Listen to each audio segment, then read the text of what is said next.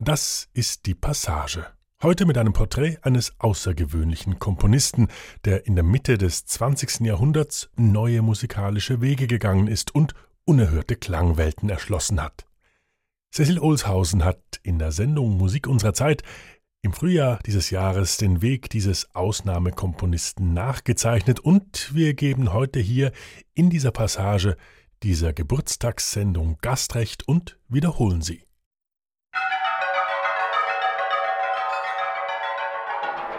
Musik unserer Zeit mit Cecil Olshausen. Guten Abend.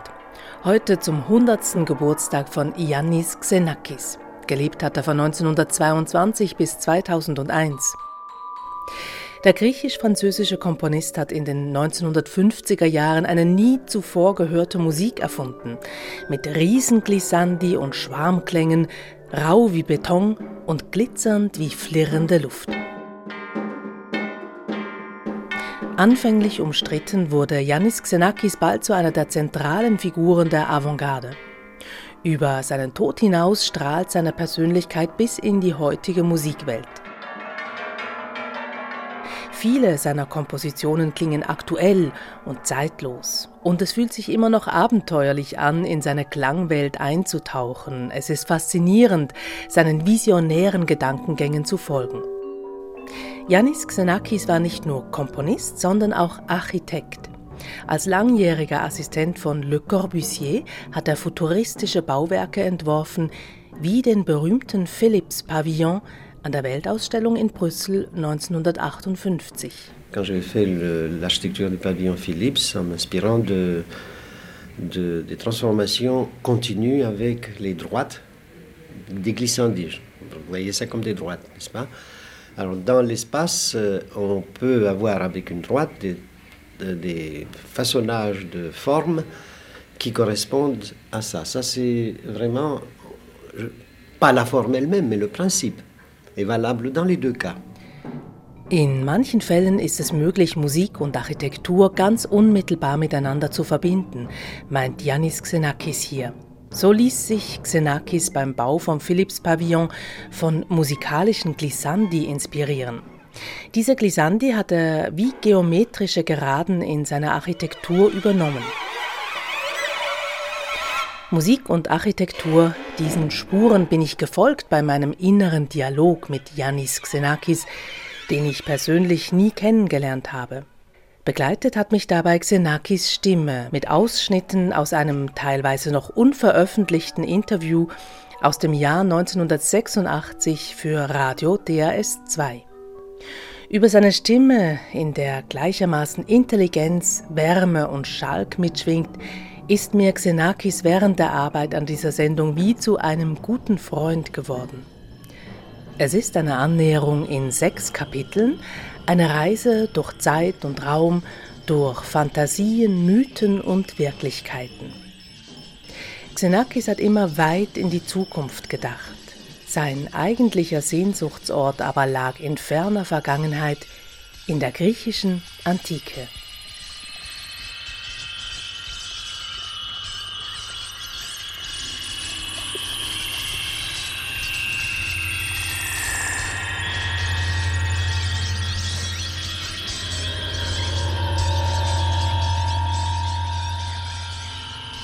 Der mutige Krieger Ehe ist tot.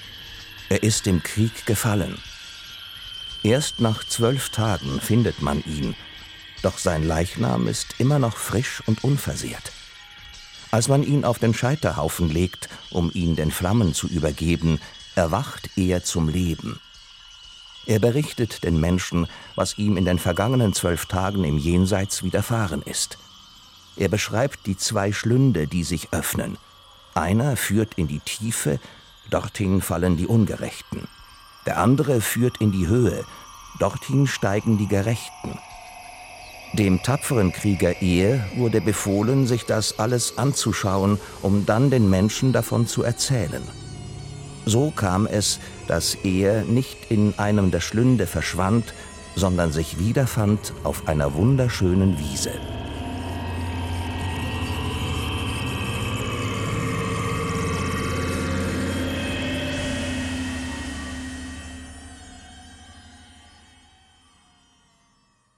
Kapitel 1 Das Kloster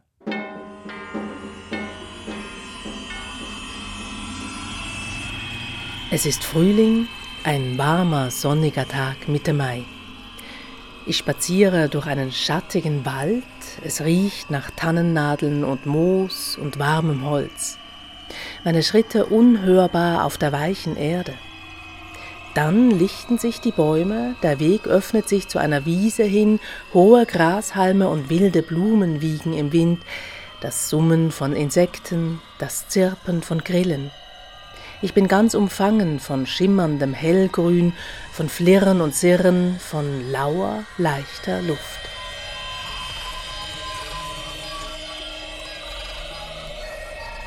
Und dann, wie ein Donner, ein dunkler Schatten, direkt vor mir, grau und groß, ein Betonklotz mitten in der Landschaft.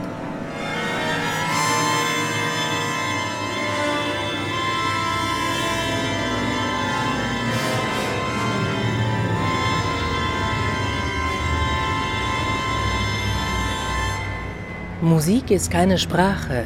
Jedes Musikstück ist eine Art Felsblock, hat Yannis Xenakis einmal gesagt.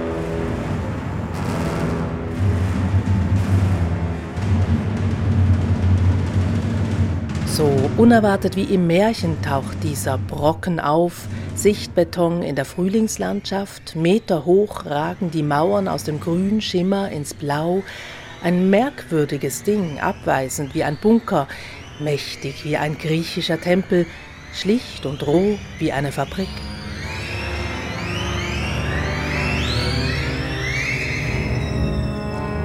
Es ist ein Kloster, das Kloster Sainte-Marie de la Tourette in Eveux in der Nähe von Lyon, eine halbe Stunde aufs Land hinaus. Hier gibt es weit und breit nur Wald und Hügel und Wiesen und La Tourette. Das Kloster ist Weltkulturerbe, gebaut hat es der berühmte Schweizer Architekt Le Corbusier. Aber das ist nur die halbe Wahrheit, denn es ist der Komponist und Ingenieur Yannis Xenakis, der weite Teile des Klosters entworfen hat. Xenakis, der während zwölf Jahren Le Corbusiers Assistent war. Xenakis, der immer alles groß und weit dachte.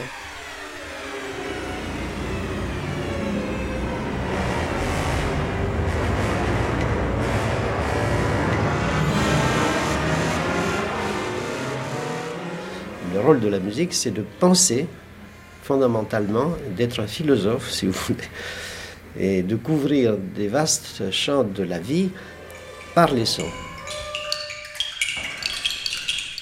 Die Rolle der Musik ist es, zu denken, meint Xenakis. Wie ein Philosoph müsse sie die weiten Felder des Lebens mittels Tönen und Klängen entdecken.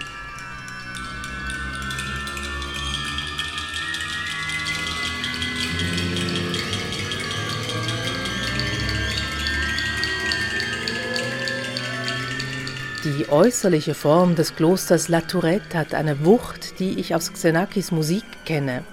Auch seine Kompositionen können mich umhauen, mich aus meiner Welt hinausschleudern, mich konfrontieren mit Unerwartetem und Unnahbaren, als stünde ich vor einer Felswand.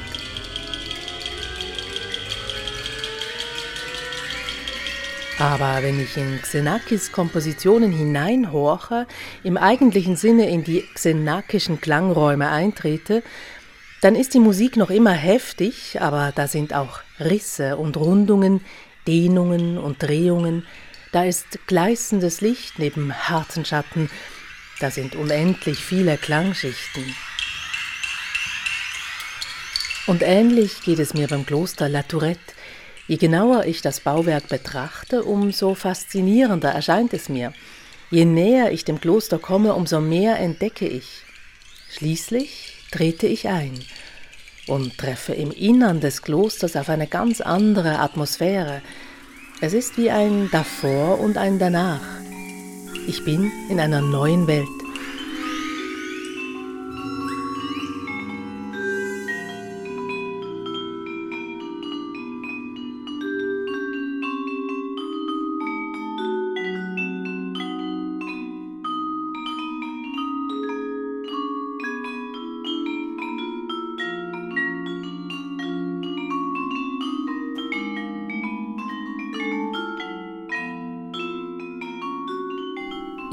Gegensatz zum strengen, scheinbar hermetisch abgeschlossenen Außengehäuse nach einem Entwurf von Le Corbusier wirken die Innenräume überraschend bewegt und hell. Die Anordnung der Gänge und Treppen, der Räume und Fenster, die extreme Innenspannung und das faszinierende Lichtkonzept, fast eine Art Lichtinstallation, all das geht auf Yannis Xenakis zurück. Es ist nach langen Jahren der Assistenz bei Le Corbusier das erste Bauwerk, das Xenakis Ende der 1950er Jahre weitgehend nach seinen eigenen Vorstellungen konzipiert hat. Auch die Kirche als Teil des Klosters hat Xenakis entworfen. Wenn man sie vom Licht durchfluteten Kloster herkommend betritt, meint man in der Unterwelt zu sein, so stockdunkel ist es. Nur langsam erkennt man einige helle Zeichen, Lichtöffnungen über den Kapellen im Seitenschiff. Xenakis nennt sie Kanonen und Maschinengewehre des Lichts. Wie Schlünde ragen sie in den Himmel.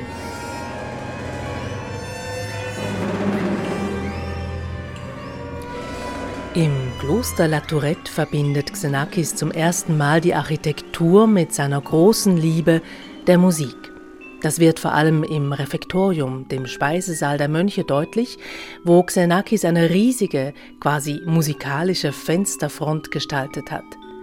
Wie genau Yannis Xenakis hier die Prinzipien der Architektur und der Musik verbindet, das hat er 1986 in einem Interview für Radio DRS 2 beschrieben. Lorsque j'avais dessiné les pans de verre ondulatoires de, du couvent de la Tourette, que le Corbusier m'avait demandé de faire, Alors à ce moment-là, je travaillais beaucoup avec les rythmes et, euh, en particulier avec des évolutions de rythme à partir de, de, de, la série de Fibonacci qui est la transcription, enfin, de la section d'or. Ça converge très vite vers la section d'or, connue depuis l'Antiquité. Alors, j'avais donc réglé ces euh, montants des pans de verre ondulatoires comme si c'était du rythme. Die Fensterfront im Speisesaal der Mönche ist der einzige Raum im ganzen Kloster, wo sich der Blick in die Breite öffnet, weit über das bewaldete Tal hinweg.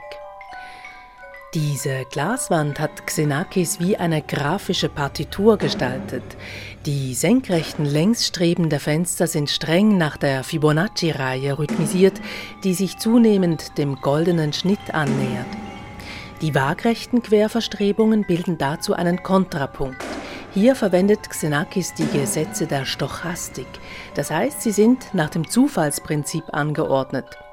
Dabei entsteht in der Horizontale eine Art Wellenbewegung. Xenakis nennt sie Pont de verre ondulatoire, wellenförmige Glasflächen.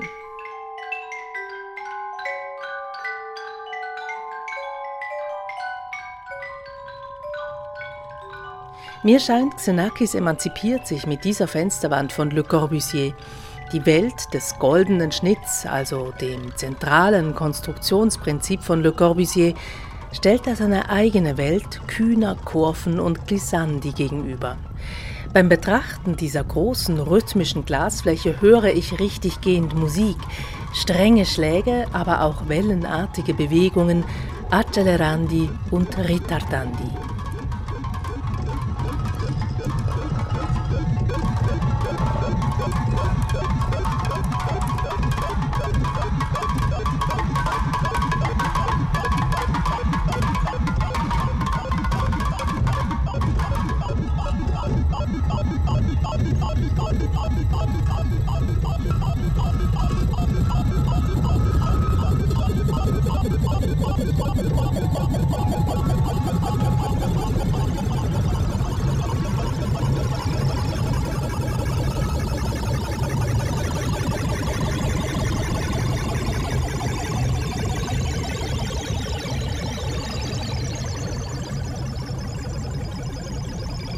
Schönen Wiese verweilte der tapfere Krieger eher sieben Tage lang. Und zu ihm kamen viele Seelen. Die einen stiegen nach tausend Jahren aus der Unterwelt zu ihm auf, die anderen kamen nach tausend Jahren vom Himmel zu ihm herab.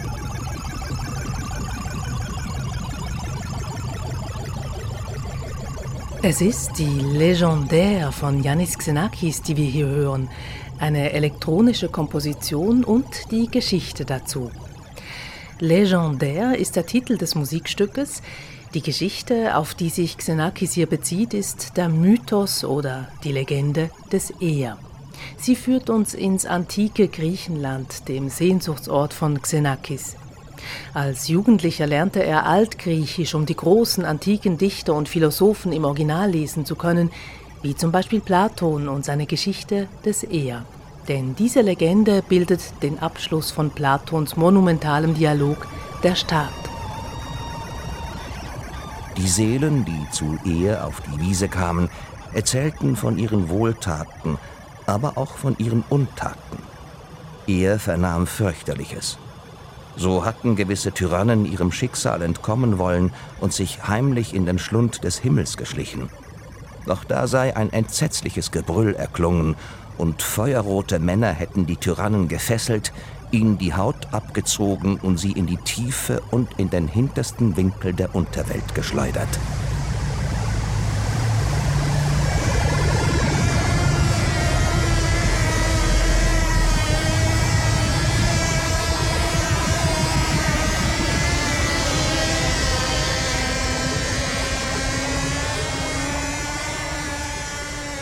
Dieser Geschichte von Platon hat Yannis Xenakis die elektronische Komposition Légendaire komponiert, die Legende des Er.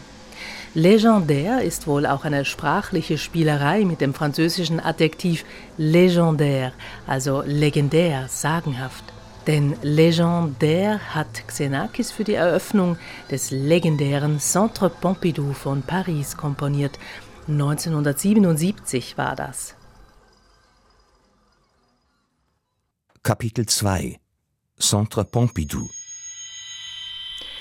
Xenakis trat da ein weiteres Mal in Mehrfachfunktion auf als Komponist, Architekt und Lichtdesigner. Er hat vor den Eingang des Centre Pompidou einen kurvenreichen roten Pavillon gestellt, den sogenannten Diatop. Und dort drinnen im Pavillon erklang die Legendär in Kombination mit Laserstrahlen und Blitzlichtern. Xenakis hat mit dem Diatop eine Art Klang-Licht-Raumskulptur geschaffen. C'est une pièce que j'ai faite pour euh, le Diatop, avec spectacle pour l'inauguration du centre Pompidou à Paris, avec architecture, avec tout ça. J'ai tout fait là-bas. Et la musique euh, devait accompagner ce spectacle avec des lasers et avec des flashs électroniques.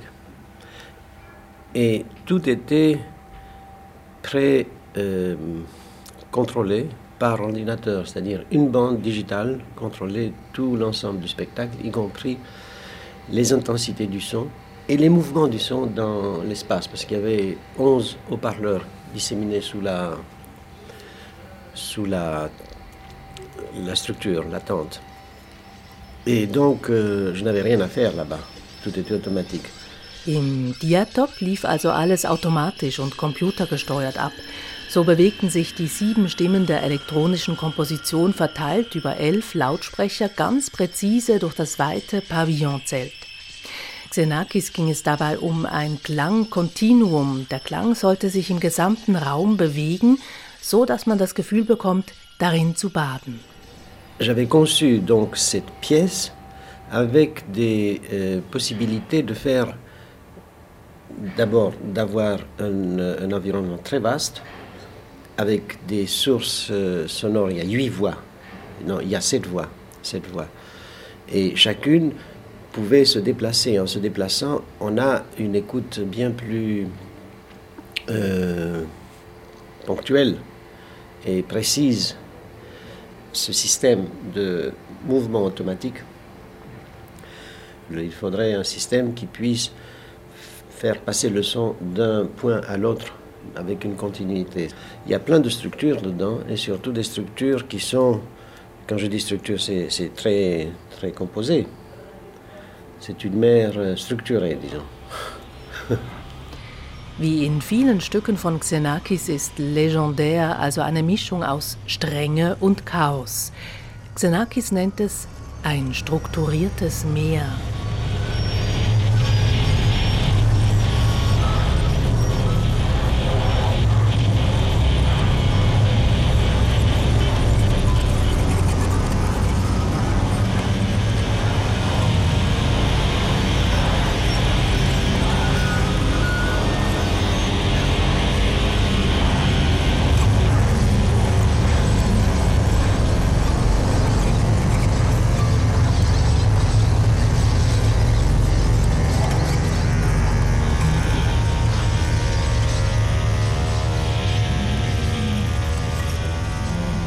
Legendaire von Yannis Xenakis, eine elektronische Musik, die sich anhört wie ein lebendiger Organismus.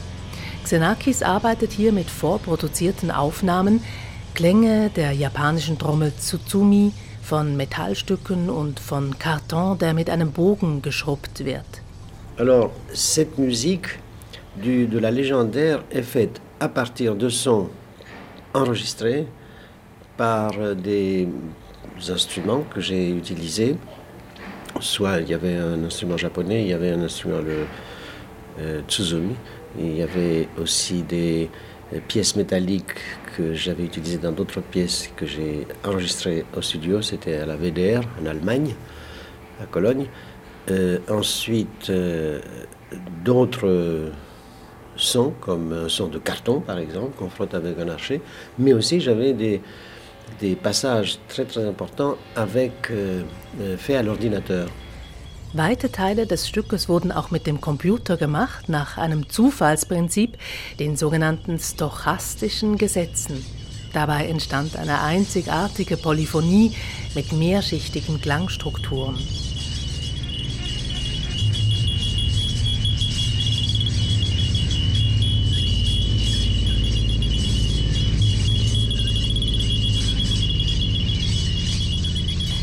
Der Diatop, das geschwungene rote Musikzelt von Xenakis, in dem diese Musik, die legendär erklang, wurde einige Zeit nach der Eröffnung des Centre Pompidou wieder abgebaut und ging sogar auf Reise in andere Städte.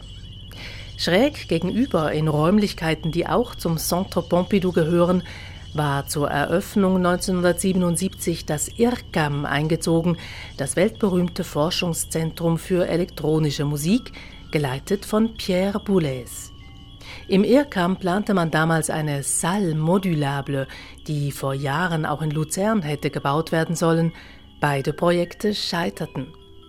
Diesem Prestige-Projekt der Salle modulable von Boulez stellte Xenakis eine flüchtige Fantasie, quasi eine Salle éphémère gegenüber, ein Pavillon auf Zeit. Irgendwie typisch für Xenakis, er hat den epochalen Strömungen immer sein ganz eigenes entgegengesetzt. Xenakis stand mit seinem Pavillon also ein bisschen daneben und doch mittendrin.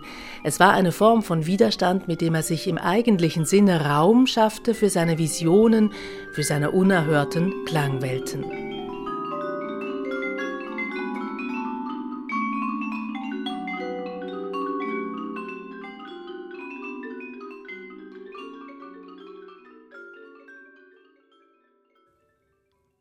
Kapitel 3 Biografisches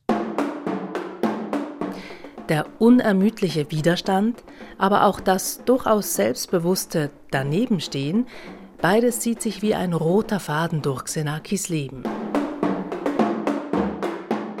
Xenakis ist ein Grieche, aber aus Rumänien. Am 29. Mai 1922 wird Xenakis in der rumänischen Stadt Braila als Kind griechischer Eltern geboren und verbringt dort die ersten zehn Jahre seines Lebens. Xenakis liebt die Musik, aber die Naturwissenschaften machen das Rennen. Mathematik und Physik faszinieren Xenakis schon als Kind. Am Polytechnikum in Athen studiert Xenakis in den 1940er Jahren Ingenieurwissenschaft. Tief im Innersten ist ihm aber die Musik das Wichtigste. Und da ist immer auch seine Traumwelt, das antike Griechenland. Er vertieft sich ins Altgriechische, liest Sappho und Platon im Original. Xenakis will in Frieden leben, aber er wird zum Widerstandskämpfer. Während des Zweiten Weltkriegs kämpft Xenakis in Griechenland als Partisan zuerst gegen die Deutschen, später gegen die englischen Besatzer. 1946 schließt er sich im griechischen Bürgerkrieg dem kommunistischen Widerstand an. Dafür wird er 1947 zum Tode verurteilt. Bei Nacht und Nebel flieht er nach Paris. Er ist versehrt. Das Geschoss eines Sherman-Panzers hat seine linke Gesichtshälfte getroffen. Xenakis hat ein Auge verloren und ein Ohr wurde so beschädigt, dass er kaum noch etwas darauf hört und Zeit seines Lebens an einem Tinnitus litt. Xenakis interessiert sich nicht für Architektur, aber er wird Assistent von Le Corbusier. Völlig mittellos in Paris sucht Xenakis Arbeit. Schließlich bekommt er eine Stelle in der Equipe des Star-Architekten Le Corbusier und betreibt dort anfänglich baustatische Berechnungen. Architektur interessiert ihn nicht. Für ihn gab es nach den griechischen Tempeln keine bedeutenden Bauwerke mehr. Doch nach und nach weckt Le Corbusier in ihm die Faszination für zeitgenössische Architektur und Le Corbusier bezieht Xenakis später maßgeblich mit ein, unter anderem beim Projekt des Klosters von La Tourette und beim Bau des Philips Pavillon an der Weltausstellung 1958 in Brüssel. Xenakis möchte bei Messiaen komponieren lernen, aber der sagt, besser nicht. Neben seiner Arbeit im Architekturbüro von Le Corbusier beschäftigt sich Xenakis weiterhin autodidaktisch mit Musik. Beim großen französischen Komponisten und Organisten Olivier Messiaen möchte er Unterricht nehmen und zeigt ihm seine Werke. Messiaen gibt ihm einen entscheidenden Rat. Xenakis brauche keine klassische Ausbildung als Komponist, er solle einfach so viel Musik wie möglich hören und er solle sich seine naive Art zu komponieren bewahren. Damit meinte er seine Unvoreingenommenheit und Offenheit. Xenakis kennt die tonangebenden Musiktheorien, aber er überlässt lieber alles dem Zufall. In den 1950er Jahren gilt die serielle Musik als die Zukunft der Musik, mit Pierre Boulez und Karl-Heinz Stockhausen als Leitfiguren. Xenakis aber macht sein eigenes Ding und erfindet eine völlig neuartige Musik. Er experimentiert mit Zufallsprozessen, Wahrscheinlichkeitsrechnung und Spieltheorie. Er interessiert sich für Bienenschwärme, Regenfälle und Galaxien. Daraus entsteht eine Musik voller Klangwolken und Glissando-Rauschen. Diesen auf Zufallsprozessen beruhenden Stil bezeichnet Xenakis als stochastische Musik. Später entwickelt Xenakis Musikprogramme in Form selbst komponierender Computerprogramme. Xenakis wird in Donaueschingen uraufgeführt, aber es wird ein Skandal. 1955 Donaueschinger Musiktage. Ein junger Grieche mit einer grandiosen Glissando-Komposition Metastasis fulminant interpretiert von Hans Rossbaut, damals Chefdirigent des Südwestfunkorchesters Baden-Baden. Doch die Uraufführung wird kontrovers aufgenommen. Xenakis spricht später von einem Skandal. Als sehnenlos wird seine Musik beschrieben. Dabei packt sie uns auf dramatische Weise und genau das möchte Xenakis. Er bedient sich hier zwar mathematischer Prinzipien, verarbeitet aber auch sehr persönliche Erfahrungen. Konkrete Erinnerungen aus der Kriegszeit in Griechenland Anfang der 1940er Jahre, als Nazis brutal auf Menschen schossen, die gegen die Besatzer demonstrierten. Sicher ist, mit Metastasis hat sich der junge Xenakis in die Musikgeschichte eingeschrieben. Es ist ein Meisterwerk, ein Klassiker der Moderne.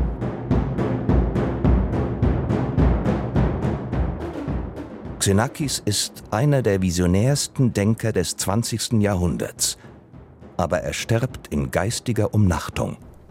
Xenakis hat die Welt, die Kunst, die Musik mit seinem scharfen Intellekt durchdrungen. Am Ende seines Lebens aber erkrankt Xenakis an Alzheimer. Seine letzten Werke konnte er nur noch dank der umfassenden Hilfe von Assistenten vollenden. Xenakis stirbt 2001 in Paris.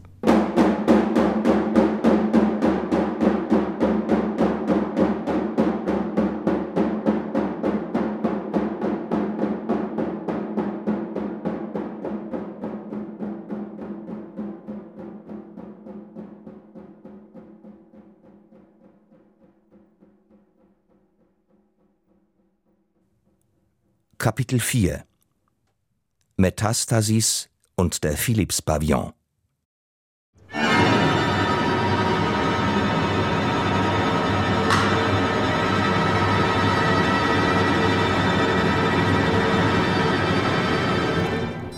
Ich sitze im dunklen Konzertsaal, Xenakis steht auf dem Programm, die Musik beginnt.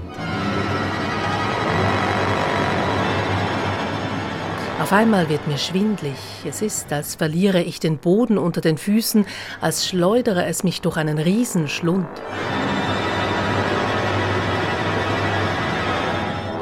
Immer wieder mache ich diese Erfahrung beim Hören von Xenakis. Es ist eine Musik, auf die ich mit allen Sinnen, auch körperlich reagiere. Xenakis hat mit seiner Musik regelrechte Klangerlebnisse geschaffen. Mal höre ich Insektenschwärme und Grillen zirpen, dann wieder das Dröhnen von Maschinen oder das Zischen elektrischer Leitungen. Und wie nur wenig andere komponiert Xenakis Bewegung im Raum, rauschhafte Glissandi, die mal in die Höhe ziehen, dann in die Tiefe stürzen oder im Kreis schwingen. Als Zuhörerin kann ich diese Bewegungen physisch wahrnehmen, ein sausendes Taumeln. Solch komplexe Strukturen können selbst einem gewieften Komponisten wie Xenakis das Fürchten lehren. J'espère que c'est pas comme un monstre. Er hoffe, seine Musik sei kein Monster, sondern ein Organismus. Es gibt einfache Organismen wie den Regenwurm, der sich nur mit dem Magen fortbewegt, und es gibt komplexere wie eine Ziege. Der Mensch könne sich auch Monster imaginieren wie ein Ziegendrachenwesen. La musique est comme un organisme, n'est-ce pas Il y a des organismes plus simples, il y a des organismes plus compliqués. Un ver, un ver de terre est relativement simple. Il a une forme longue, et puis il bouge. c'est un estomac. Euh, une chèvre est beaucoup plus complexe, elle a d'autres fonctions aussi. Alors l'homme a imaginé des monstres aussi, des, des, chèvres avec des dragons, avec des... Alors une musique, il appelle ça des monstres. Parfois des monstres, ça peut être très très intéressant, très beau. Solche Monster können natürlich auch sehr interessant und schön sein, sagt Xenakis. Aber in einer Komposition oder in einem Kunstwerk muss es eine innere Notwendigkeit geben, die uns von einem Zustand in den nächsten führt. In der Musik genauso wie in der Architektur. Ob die Verbindungen dabei relativ einfach oder sehr komplex sind, ist für Xenakis eine Frage der Persönlichkeit, auch der persönlichen Furcht. Mais une musique ou une œuvre d'art euh, doit répondre à une certaine nécessité de, interne. C'est-à-dire, on passe d'un état à un autre, où on voit en architecture, ça ne bouge pas, c'est nous qui bougeons d'un endroit à un autre, et on sent une sorte de nécessité interne dans les relations entre ces figures ou dans les relations entre un moment et un autre en musique, n'est-ce Ceci dit, ces relations internes peuvent être relativement simples et avec une ou deux idées, mais ça peut être aussi beaucoup plus compliqué, complexe. Et ça, c'est une question de personnalité. Disons que c'est une question d'angoisse personnelle.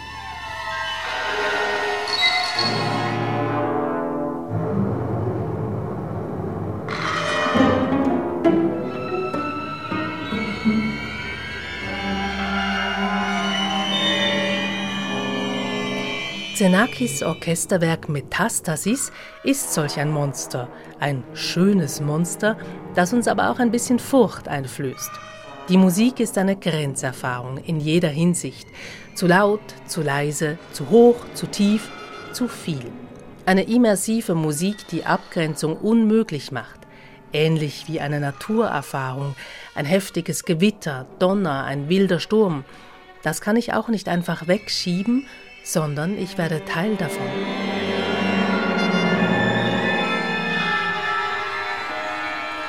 Am Anfang von Metastasis steht ein riesiges Glissando.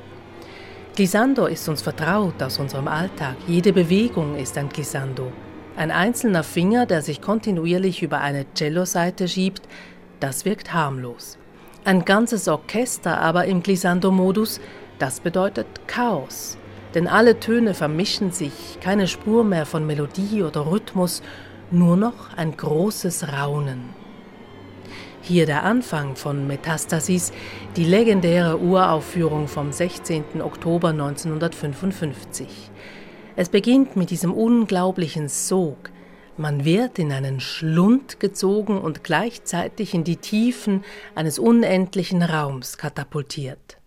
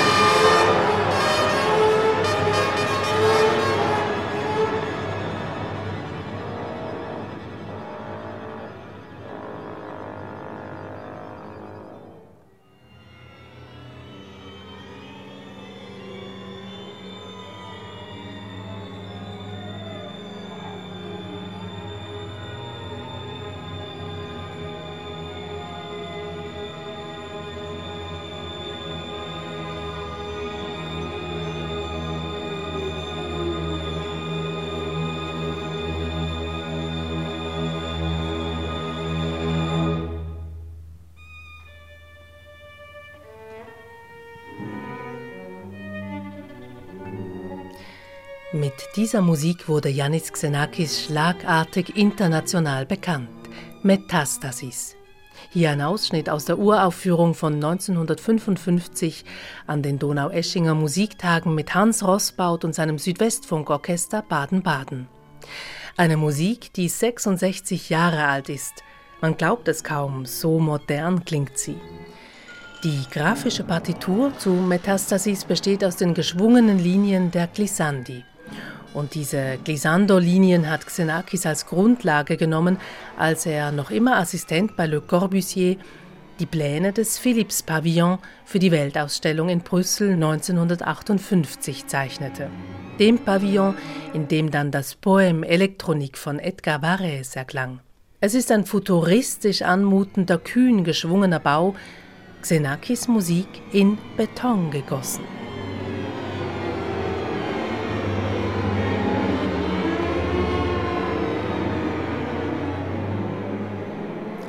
Struktur und Konstruktion seiner Kompositionen solle man aber nicht hören.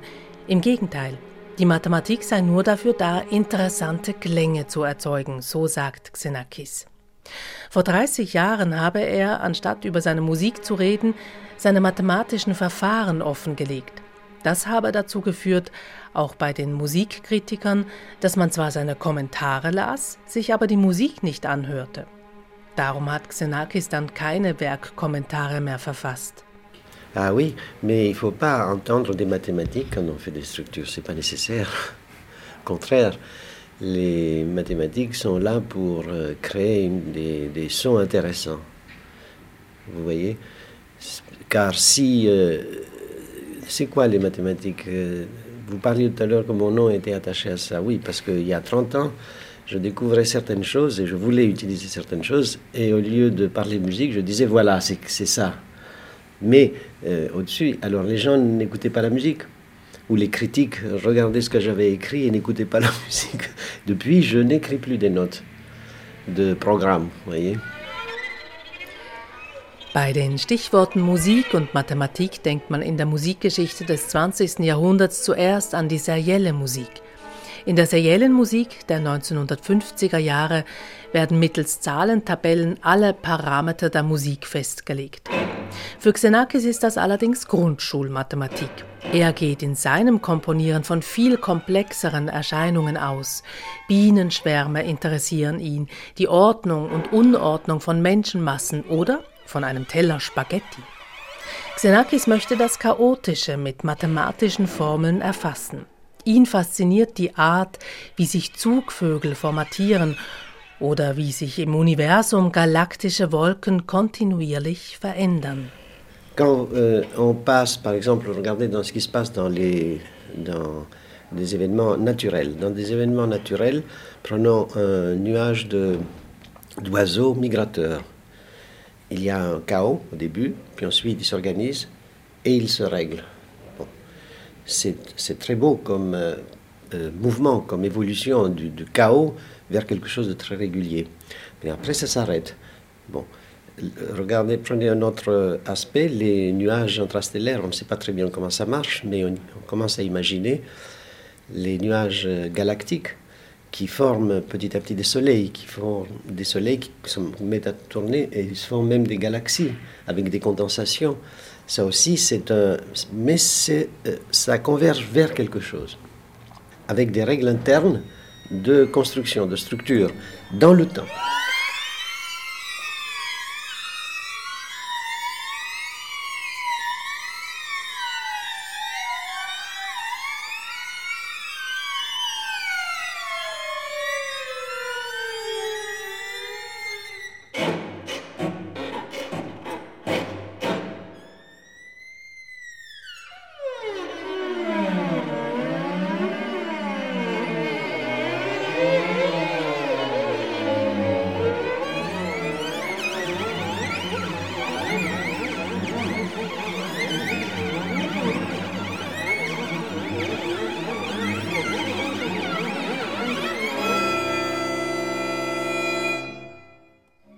Nach sieben Tagen auf der Wiese brachen er und die tausend Jahre alten Seelen zu einer Wanderung auf. Auf einmal erblickten sie ein Licht, das sich über den ganzen Himmel und um die ganze Erde spannte, ähnlich einem Regenbogen, nur prächtiger und klarer. Sie gingen weiter und kamen an einen Ort, von wo aus er erkannte, wie diese Lichtbänder den Himmel und die Erde zusammenhalten. Die Enden der Lichtbänder waren an der Spindel der Notwendigkeit befestigt. Es ist dies die achtringige Weltspindel, um die die Fixsterne und die Planeten kreisen. Auf jeden der acht Ringe sitzt eine Sirene, die einen Ton singt, sodass eine regelrechte Klangsymphonie ertönt. Angetrieben wird diese Weltmaschine von den Schicksalsgöttinnen Lachesis, Kloto und Atropos. Sie stehen für Vergangenheit, Gegenwart und Zukunft. Er und die wandernden Seelen hörten entzückt dieser Weltsinfonie zu. Doch bald schon mussten sie aufbrechen. Lachesis rief nach ihnen, denn die Zeit war gekommen, dass die Seelen ihr neues Schicksal wählen sollten.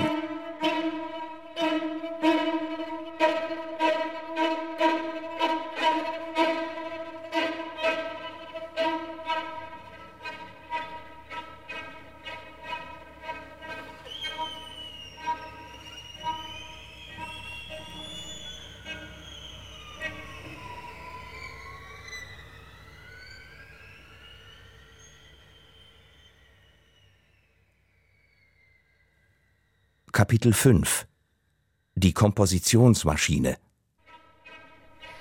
Yannis Xenakis hat große Visionen. Er träumt von einem komponierenden Automaten, einem Ding, das Klänge entwickeln kann, die ihm selbst nicht in den Sinn kommen.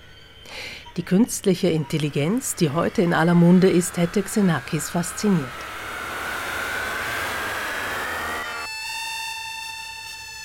Im Computer erkennt er die Möglichkeit, neue musikalische Welten zu kreieren und so gründet er sein eigenes elektronisches Studio, das CEMAMU, Centre d'études de mathématiques et automatique musicale. Und hier entwickelt er seine Kompositionsmaschine mit Namen UPIC, Unité Polyagogique Informatique CEMAMU. Das Spezielle an diesem Musikkompositionsautomaten ist, man füttert ihn mit einer Zeichnung, einem Bild und die Maschine spuckt Musik aus. Üppig kann also grafische Vorlagen in Klang verwandeln.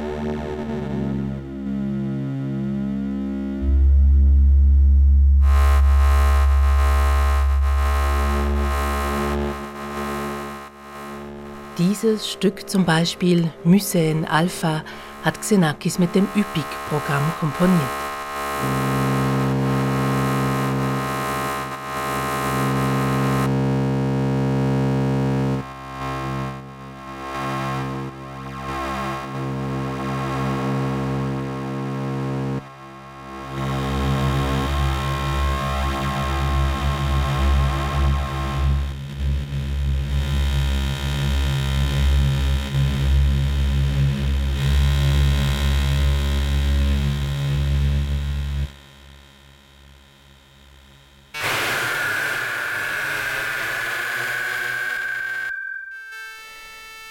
Mycen Alpha. Diese Computermusik von Yannis Xenakis aus dem Jahr 1978 hat in meinen Ohren etwas Patina angesetzt. Die Musik erinnert mich an Captain Kirk, Mr. Spock und Lieutenant Uhura, also an die Serie Raumschiff Enterprise, die ich damals, als dieses Stück entstand, als Kind im Fernsehen schaute. Oder liegt es doch am Computer, am Üppig-Programm, das Xenakis zum Komponieren verwendet hat? Wie konnte sich Xenakis sicher sein, dass dieser Computer, der eine grafische Vorlage in Musik verwandelt, tatsächlich besser, interessanter komponiert als er selbst? Je ne suis pas du tout sûr de. de, de, de non. Par exemple, quand les enfants euh, commencent à dessiner, ils dessinent euh, des maisons, des oiseaux, des soleils. Mais ça ne veut rien dire. Alors, si euh, petit à petit, s'il y a quelqu'un qui les aide, pour dire attention, écoutez, voilà, ça, ça veut dire ça, vous l'écoutez, vous le changez, etc. Petit à petit, ils s'adaptent et ils font des dessins en fonction du résultat. C'est ça l'intérêt, voyez. Er sei sich gar nicht sicher, ob der Computer wirklich interessanter komponiere, gestand Xenakis 1986 im Interview für Radio DRS 2. Kinder müsse man beim Zeichnen und Malen ein wenig anleiten. Und so ist es auch mit dem Üppig-Computer. Man muss mit ihm interagieren, um sowohl grafisch wie klanglich Interessantes zu realisieren. Ein hübsches Bild allein bedeutet noch lange nicht, dass dies dann auch zum Zuhören spannend ist. Il peut y avoir des peintres euh, ou des dessinateurs qui disent ah, je vais faire un joli dessin, mais à, à l'écoute, ça ne veut pas dire que ça va être intéressant.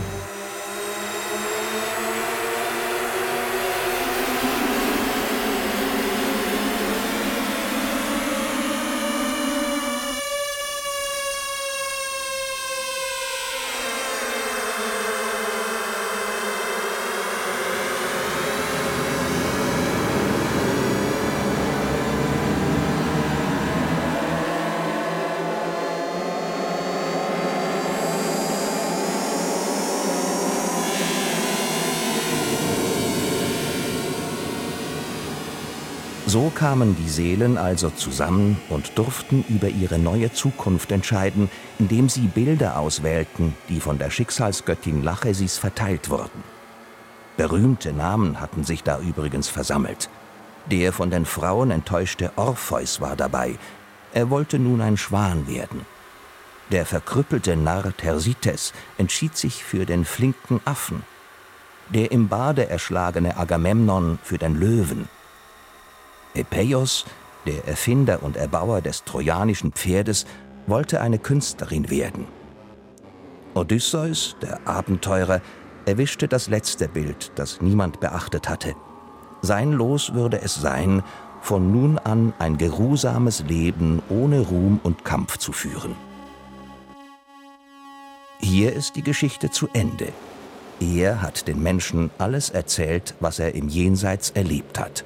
Nur wie er es selbst geschafft hat, wieder ins Leben zurückzukommen, das weiß er nicht.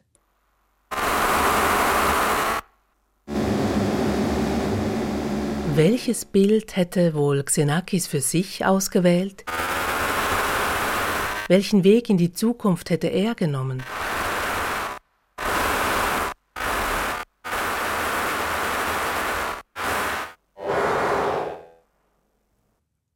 Kapitel 6 Zukunftsmusik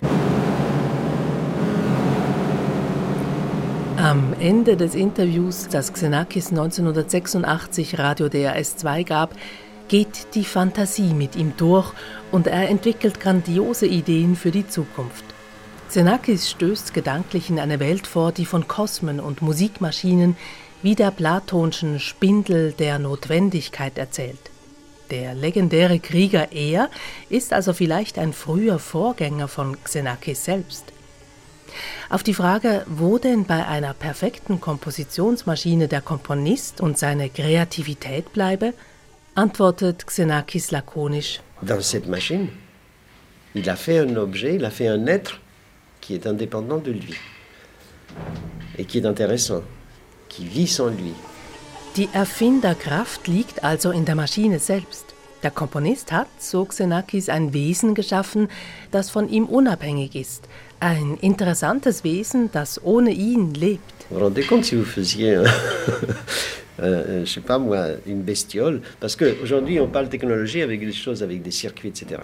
Mais il arrivera un moment où on va faire de la technologie avec des êtres vivants, avec des, avec des molécules qui réagiront d'une certaine façon, comme si c'était des êtres vivants.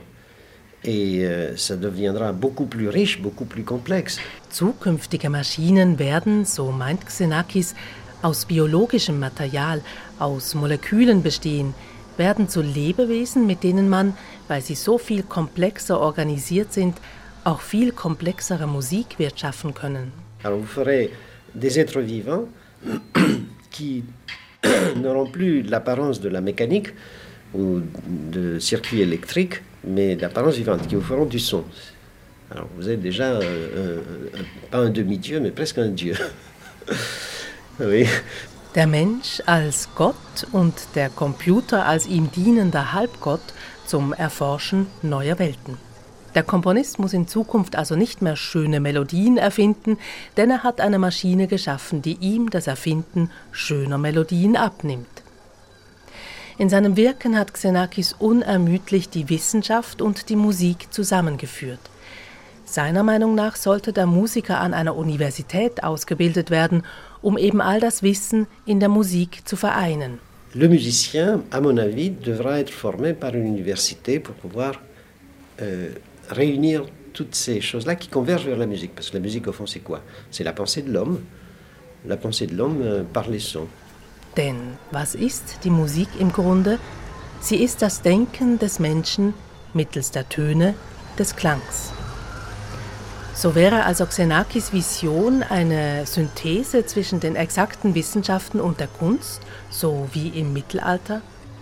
Ja schon, bestätigt Xenakis, aber mit dem Mittelalter will er nichts zu tun haben und holt gleich aus zu einer Liebeserklärung an die Antike.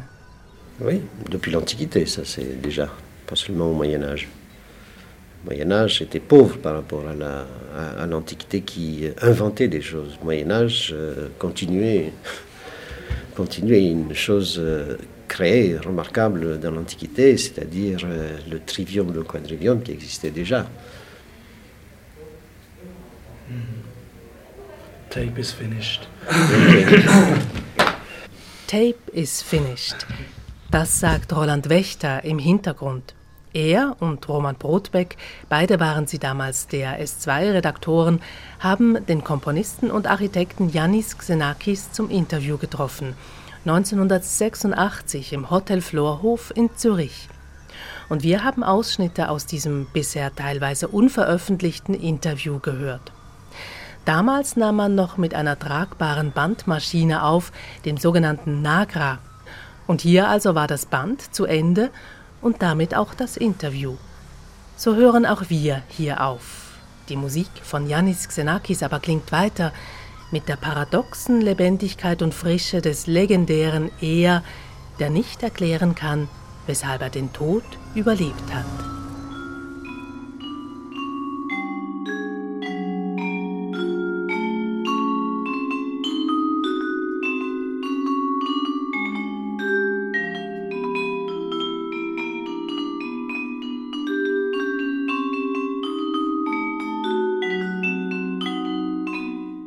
Janis Xenakis zum 100.